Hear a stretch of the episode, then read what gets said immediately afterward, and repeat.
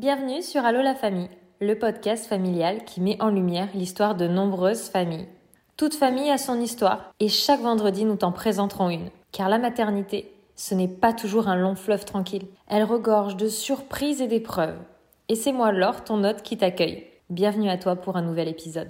Parce que l'on s'imagine tout découvrir notre grossesse par un test positif. Grossesse souvent attendue et désirée. Pourtant, ce n'est pas le cas de toutes. Pour certaines femmes, la découverte de la grossesse se fait à un stade avancé ou encore au moment de l'accouchement. On parle alors de déni de grossesse qui touche en France entre 1600 et 3000 femmes par an. Ce n'est pas Jessica qui me contredira. Maman déjà d'un enfant, elle accouchera de son second dans sa baignoire.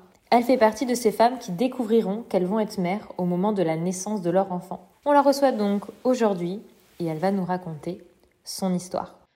Bonjour Jessica, je suis ravie de te recevoir aujourd'hui. Alors, est-ce que dans un premier temps, tu peux te présenter, s'il te plaît, ton prénom, ton âge, ta famille, ta profession et puis ta situation actuelle Bonjour, donc je m'appelle Jessica, j'ai 26 ans.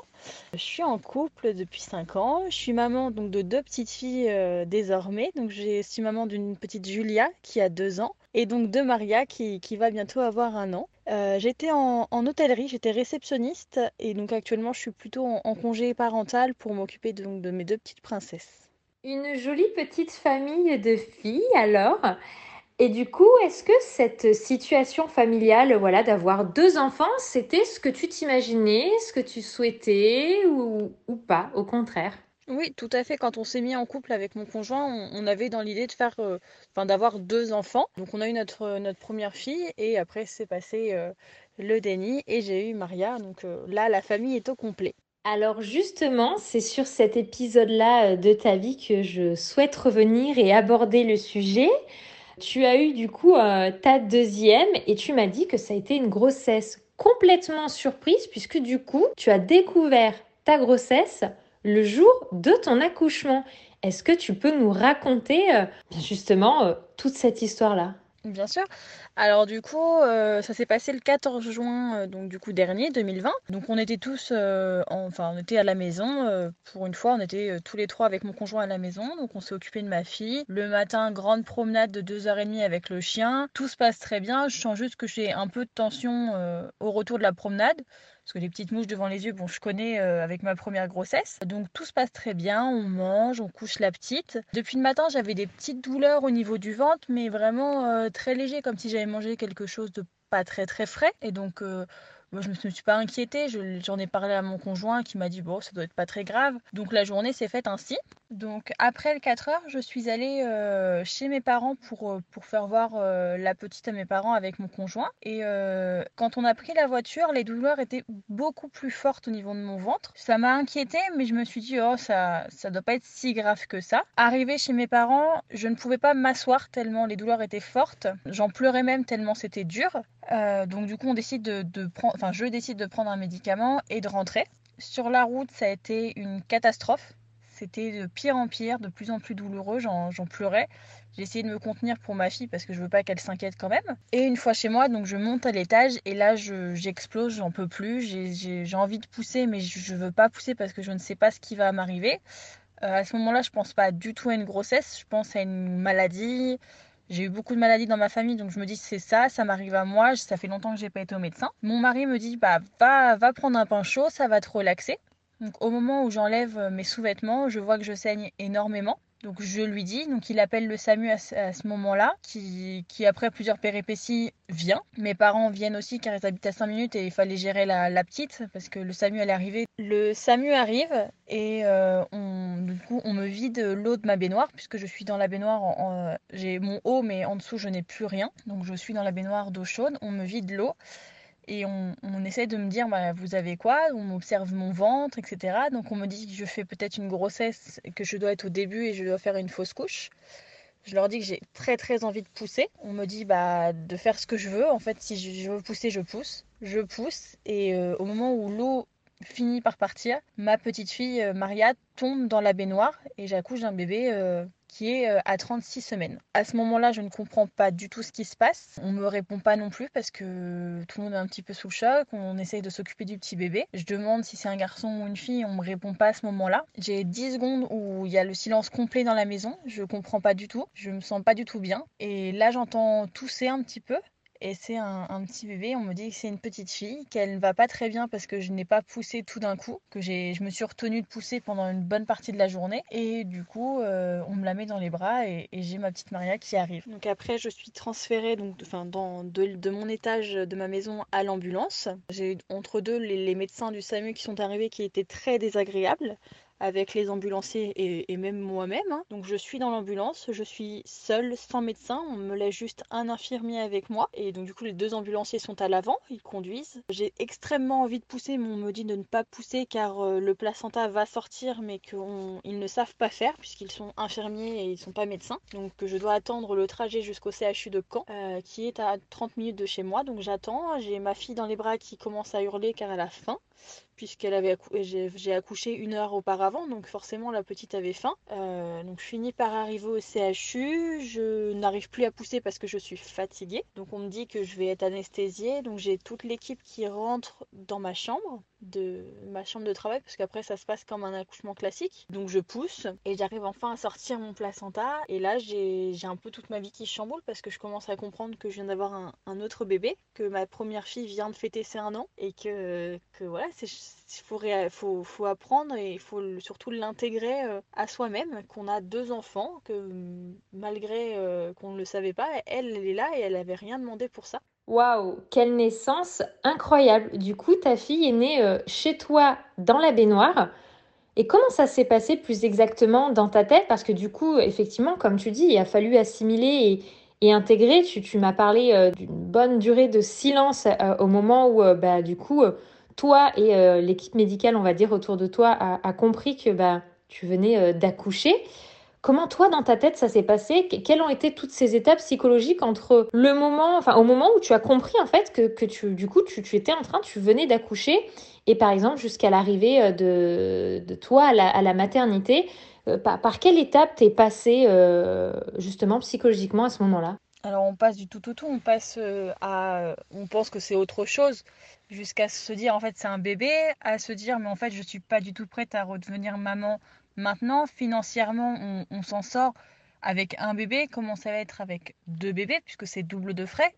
Euh, les bébés sont, enfin, elle était déjà jeune, ma première, donc je me suis dit, on va jamais s'en sortir. Et après, on, se dit, mais en fait, pourquoi je réfléchis à tout ça? Elle est là, elle n'a rien demandé, c'est mon bébé, donc forcément, je vais l'aimer et je vais me battre pour elle, puisque la pauvre, elle, bah, bien sûr, elle est là et et j'aurais euh, j'aurais dû euh, faire attention, j'aurais dû me dire mais consulte un médecin, je ne sais pas. Enfin, c'était des choses qui me passent dans la tête et me dire mais comment j'ai pu ne passer à côté de ça, sachant que j'ai déjà eu une première grossesse, qu'elle n'était pas loin du tout. Et c'est vrai qu'on s'en veut énormément et puis euh, on n'est pas très compris quand on arrive à l'hôpital, puisqu'on nous pose énormément de questions. On nous demande si, vraiment on n'a pas fait attention, si on voulait pas le voir. Enfin, on se sent énormément coupable de ne pas l'avoir vu. Et après, euh, on se dit, mais en fait, non, j'ai rien à me reprocher. Je ne l'ai pas vu, mais c'est pas pour autant que je vais pas l'aimer. Tu as vécu en quelque sorte en accéléré toutes les questions et les émotions par lesquelles on passe lorsque l'on attend un enfant. Comment va-t-on s'en sortir? Est-ce que je veux autant l'aimer que, que le premier? Souvent, c'est une question qu'on se pose. Pourtant, on sait que ça va être, ça va se faire naturellement. Et de ce que j'en comprends, tu as eu quand même l'instinct maternel qui est tout de suite ressorti avec euh, c'est mon enfant, euh, je l'aime, je vais en prendre soin comme, euh, comme de la première. Et tout est arrivé du coup très vite. Tu me parles un petit peu du, du jugement que tu as eu déjà dans l'ambulance, de l'équipe médicale. Qu'est-ce qui vraiment t'a peiné Comment est-ce qu'ils se sont comportés? Qu'est-ce qu'ils ont pu dire? Qu'est-ce que tu aurais aimé qu'ils fassent peut-être justement de, de différent parce que du coup, ce que tu as fait, le, terme, ça s'appelle un déni de grossesse. Et ça, c'est maintenant quelque chose qui est connu et reconnu. Euh, il y a quand même euh, plusieurs milliers de femmes par an qui, qui, le vivent. Certaines le découvrent à des stades avancés, d'autres, comme toi, le découvrent au moment de l'accouchement. Et du coup, euh, toi, est-ce que tu as mis tout de suite ce mot sur le, déni de grossesse? Je vois que tu as fait toute une analyse sur comment tu as pu passer à côté, mais en fait, c'est le déni de grossesse, c'est vraiment le, le fait de justement ne pas s'en rendre compte et en faire euh, abstraction. Et donc, comment se sont passés les jours, les semaines qui ont suivi euh, derrière? Euh, bah, Tout simplement, bah, de l'arrivée de ce bébé, le retour à la maison. Comment vous êtes-vous organisé pour bah, gérer cette nouvelle vie surprise? Alors d'abord, ce qui m'a peiné, c'est que donc, quand les ambulanciers sont arrivés, eux ont été superbe. C'est des deux personnes qui ont été géniales, qui ont, réussi à me parler, qui ont essayé de me rassurer, etc. Ça, ça a été top. Par contre, quand le médecin du SAMU est arrivé avec les ambulanciers, là, le cauchemar est, arrivé puisque déjà, il s'est mis à hurler sur les ambulanciers qui n'avaient pas regardé leur montre à l'heure exacte où j'avais accouché. Après, il faut savoir que les ambulanciers, c'était leur premier accouchement à domicile en plus. Puis, il y a eu le, fait de partir seul dans l'ambulance, ce qui est horrible puisqu'on veut poser des questions. Euh, ensuite, on a mis ma fille, quand je suis sortie de chez moi, dans un sac plastique pour pas qu'elle n'ait froid.